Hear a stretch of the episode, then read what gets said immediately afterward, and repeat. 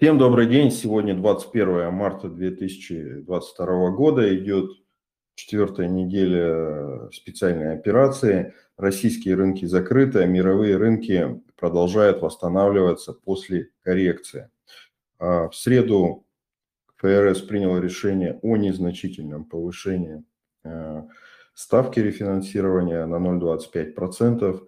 Это дало оптимизм рынка, и мы видели, что в течение трех дней американские рынки очень сильно и быстро восстановились. Китайский рынок также порадовал инвесторов э, после сообщения о том, что пора уже поддерживать более серьезно китайскую экономику, китайский фондовый рынок, а также на фоне комментариев, что Китай не будет э, вмешиваться в конфликт между Россией и Украиной, потому что это был ну, серьезный риск продолжения делистинга всех основных компаний китайского сектора. На этом фоне Китай показал сильное движение. Я даже так, честно говоря, не помню такого подобного движения. И, в общем-то, Alibaba там отыграла, и, и ETF очень сильно отросли. Это, конечно, очень позитивно. Но я бы не стал э, ожидать того, что в любой момент синий изменит свое решение, потому что он такой товарищ специфический, сегодня сказал одно, завтра другое. И а, вопрос в том, что у нас, наверное, есть возможность с Китаем поработать, с китайскими акциями до осени. Осенью будут перевыборы а, Си, и какой он будет после того, как его на всю жизнь выберут, сложно сказать. Поэтому краткосрочно, наверное, стоит смотреть на на рынок э, китайский в долгосрочном тоже есть вопросы. Мы уже видим, что не всегда а, некоторым странам важен финансовый рынок, что с ним будет, а, важны какие-то другие геополитические вещи, поэтому это может очень сильно изменить ландшафт, в том числе китайского рынка. На прошлой неделе также состоялась долгожданная э, э, купонные выплаты по российскому долгу в частности, по облигациям суверенным российским был выплачен купон. На этом фоне э, стоимость облигаций выросла в два раза. Напомню, что на прошлой неделе в начале российский долг э, торговался в районе 20-30% в зависимости от э, выпусков по срокам, по купонам. А, после этой новости рынки подскочили в два раза, но нужно отметить, что не по всем а, облигациям прошли а, выплаты. До сих пор нет информации по ряду корпоративных облигаций, были ли там произведены выкупы. Задержки уже были там больше недели. Поэтому не, не скажу, мое мнение такое, что если выплатили сейчас, это здорово, конечно, нужно смотреть следующие выплаты и как будет меняться ситуация на а, геополитическая и санкционная риторика. Это будет основным ключевым моментом, потому что ну, риски невыплаты следующих купонов при текущей ситуации они могут оставаться.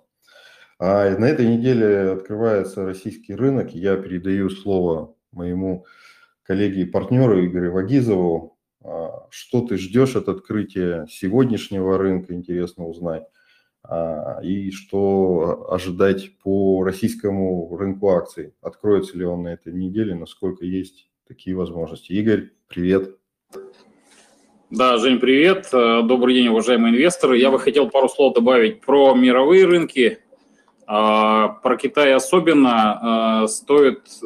Мы всегда говорим, что стоит, э, скажем так, скептически всегда относиться к рекомендациям крупнейших инвестиционных банков, вот с Китаем случилась та же самая история, которая э, выглядит очень интересно. JP Morgan э, опубликовал обзор, в котором понизил э, прогнозные цены по китайским акциям на 50% и внес китайский рынок, э, поставил его в один ряд с российским и сказал, что это uninvestable, не инвестиционный рынок, в котором риски значительно перевешивают а, там, инвестиционные возможности. Сразу после этого на следующий день рынок вырос на 30%, а потом еще там, почти на 10, на 15, на 20 по некоторым бумагам. Поэтому как, вот такие ситуации часто возникают, и мы видим, что гораздо большее количество факторов влияет на цену, чем просто рекомендаций тех или иных даже ведущих инвестиционных банков. Поэтому действительно очень внимательно сейчас надо смотреть за Китаем, потому что он являлся таким локомотивом снижения мировых финансовых рынков, упал очень сильно – Э, бумаги технологического сектора показали сильное снижение. Вот сейчас мы видим такой очень бодрый отскок. Получит ли он свое продолжение, увидим, но тем не менее э, как бы темпы роста с тех уровней, которые мы наблюдали в середине прошлой недели, они, конечно, говорят о том, что большое количество инвесторов, в том числе и китайских, внутри Китая, готовы по этим ценам покупать, несмотря на прогнозы там, мировой рецессии, стагфляции и прочие ужасы, которые сейчас раздаются из э, каждого утюга.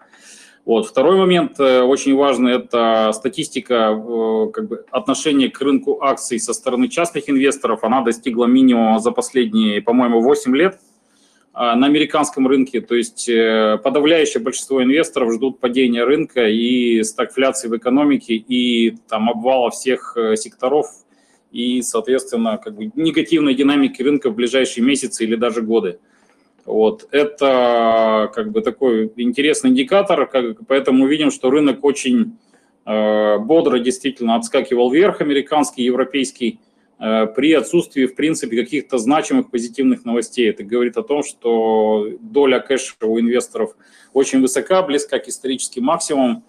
Э, вот, и поэтому в этой ситуации рынок без новостей может просто подрастать именно потому, что инвесторов очень высокая доля кэша, и при росте рынка многие из них обязаны то есть такая торговля pay and trade, когда инвесторы обязаны покупать и доводить снова долю акций до э, некого э, целевого, до уровня бенчмарка, и это вызывает вот такой, в принципе, там, беспричинный рост, который потом аналитики пытаются объяснить там, снижением геополитической напряженности, снижением цен на сырье. Ну, то есть здесь скорее речь в позиционировании. Слишком, э, слишком много инвестиционных игроков ждет э, обвала рынка там, в ближайшее время. А, пару слов хотелось бы сказать про рынок сырья. А, да, мы видели, что несмотря на то, что общий консенсус рынка, что мы наблюдаем сырьевой суперцикл и рост цен на сырье продолжится в ближайшее время, тем не менее мы увидели достаточно значимую коррекцию во всех э, товарных рынках. Э, нефть после достижения 130-135 падала ниже 100, золото после достижения 2060 э, уходило почти на 1900. И здесь мы видим объяснение там тоже очень простое. В условиях резкого роста волатильности и роста гарантийных обеспечений многие инвесторы и спекулянты просто закрывали любые позиции по сырью и отходили в сторону, а, потому что рынок стал крайне крайне непредсказуемым э, вот в условиях новых экономических э, реалий. А, возвращаясь к вопросу по российскому рынку, то есть, э, Жень, не совсем правильно, на сегодняшний день открывается рынок ОФЗ, торговаться он будет всего несколько часов, сначала в дискретном аукционе, потом в режиме реальных торгов, и покупателем будет выступать Центральный банк. То есть уже все аналитики назвали это количественное смягчение – КУЕ по-русски, которая действительно, то есть напрямую от Центрального банка деньги через покупку облигаций будут а, приходить э, в систему. Вот. Если говорить о ставке, да, то есть ожидаемо Центральный банк оставил ставку неизменной на уровне 20%, обозначил, что текущая пожарная ситуация с ликвидностью решена. И если в первые дни кризиса э, вливалось до 10 триллионов рублей в систему, то сейчас достаточно 1 триллиона в день. То есть в 10 раз э, потребность ликвидности сократилась. И ставки начинают нормализовываться, начинают нормализовываться ставки overnight э, вокруг уровней ключевой ставки по рублям, и в долларах мы видим, что ставка сейчас находится чуть выше, чем в рублях, но тем не менее тоже далека от тех максимумов, которые были. Поэтому сегодня рынок ОФЗ открывается, э, увидим, какова будет кривая по рынку облигаций федерального займа.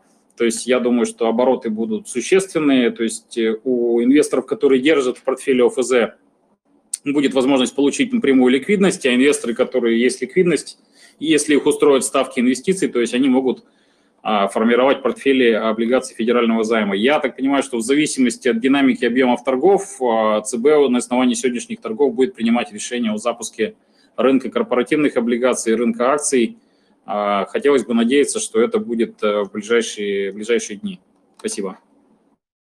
А, Игорь, а, а все-таки ожидания какие вот сегодняшних торгов у тебя? На, есть какие-то поставки по динамике или это все очень сложно предсказывать? Лучше дождаться открытия и посмотреть.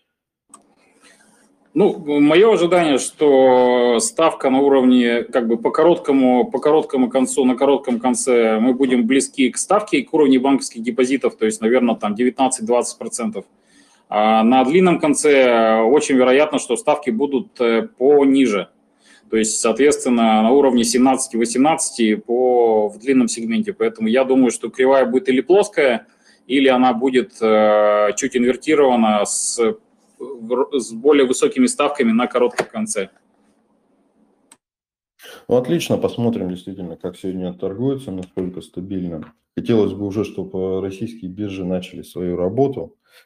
А, Игорь, еще такой вопрос про акции, да, если они начнутся торговаться в ближайшее время, смотри, а, уже идут какие-то сообщения, ну, поправь, может быть, я не прав, что дивидендная доходность, она под большим вопросом, будет ли она вообще в ближайшее время. Как мы знаем, что основной аргумент в покупке по таким ценам э, и вообще покупке российских акций, это была высокая дивидендная доходность для пассивных инвесторов.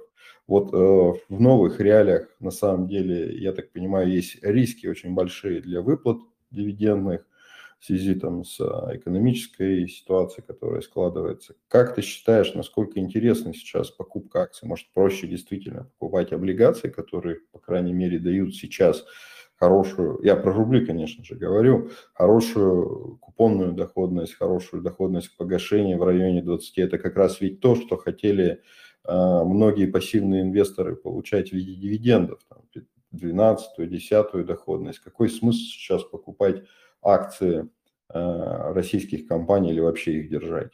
Как, как ты считаешь, как это повлияет вообще вот текущая такая а, новость и ситуация, что дивидендная доходность в два раза ниже, ожидаемая дивидендная доходность будет в два раза ниже, чем доходность по облигациям?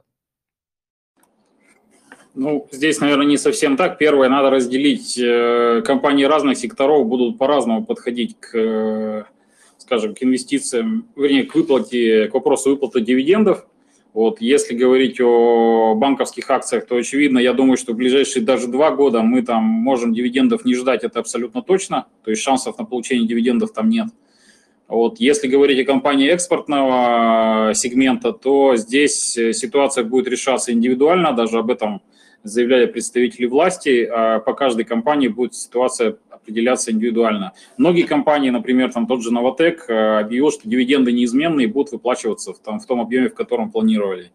Я думаю, что многие компании, э, выбирая между выплатой дивидендов и байбеком, возможно, будут балансировать, то есть дивиденды будут сокращать, а свободные средства направлять на выкуп собственных акций с рынка. То есть сейчас мы видим, что государство стимулирует э, частные компании крупные на, выпл- на выкуп дивидендов, выкуп собственных акций с рынка. Потому что вложения в собственные бумаги могут, может быть более эффективным э, более эффективной инвестицией. Сейчас речь идет о том, что капекс будет существенно сокращаться в новых условиях, а, то есть, соответственно, мы понимаем, что у компании будут э, достаточно неплохие ресурсы для выкупа собственных акций. Вот, а дивиденды, ну, мы здесь будем э, рассчитывать на то, что компании будут балансировать э, вот этот вопрос для себя, каждый индивидуально. По поводу ставки доходности, здесь не совсем корректно сравнивать 10-20 доходность. Это была, она считалась, исходя из цен, которые были там в январе-феврале, в начале февраля этого года, да, то есть рынок уже там сильно снизился, вот, если брать, там, не знаю, тот же «Газпром», а, то есть понимая, что там, прогнозный дивиденд был на уровне там, 50 рублей, 55 рублей, вот, если предположим, что рынок откроется, ну, там, 100 рублей будет «Газпром» торговаться, то есть, соответственно, прогнозная дивидендная доходность э, там, в районе 50% это маловероятный сценарий, но даже если она будет сокращена пополам, то есть это будет там 25 рублей при 100, 25 рублей дивидендов при стоимости 100 рублей на акцию, ну, это, наверное, вот та дивидендная доходность, которая будет формировать новые уровни по российским акциям. Соответственно, прогнозная, новая прогнозная дивидендная доходность на уровне 20-25% и выше, будет привлекать инвесторов, потому что кроме всего прочего они будут иметь потенциал некого роста, некого роста стоимости акций в среднесрочной перспективе и там некого роста дивидендов. Поэтому здесь, наверное, возникает ситуация, когда многим инвесторам стоит купить акции, действительно их забыть там на 10-15 лет. Потому что то, что мы наблюдали в предыдущие годы, история с Сургутом Префом, история с металлургами, история с Норильским никелем показывает, что купив акцию низко, э, даже в периоды, когда дивиденды не очень высокие, с течением времени э, возврат на вложенный капитал достигает немыслимых оценок, соответственно, уже становится абсолютно неважно, сколько акция стоит.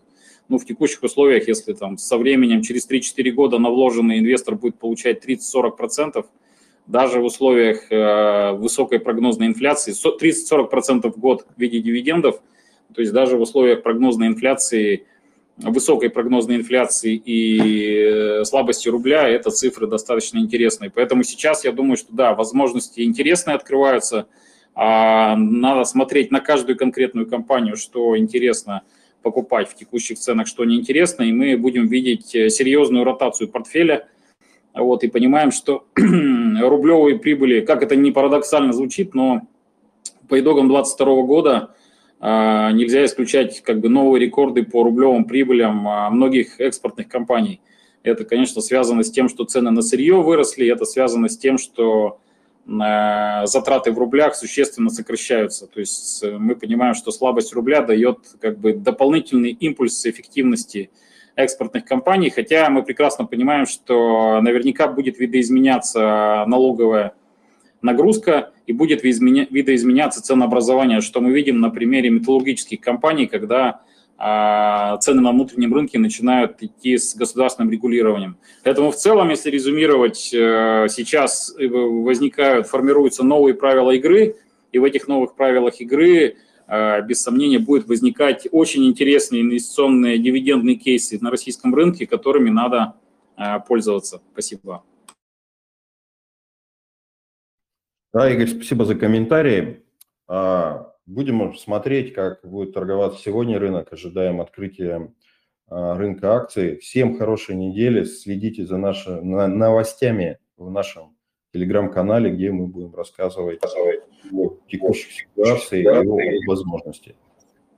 Да, спасибо большое. Пока дата открытия рынка акций, рынка корпоративных облигаций неизвестна, будем держать вас в курсе в нашем телеграм-канале. Спасибо.